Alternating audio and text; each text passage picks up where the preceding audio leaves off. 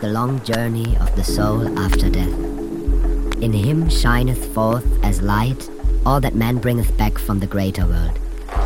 To this one God man shall pray. Prayer increaseth the light of the star. It casteth a bridge over death. It prepareth life for the smaller world, and assuageth the hopeless desires of the greater. When the greater world waxeth cold,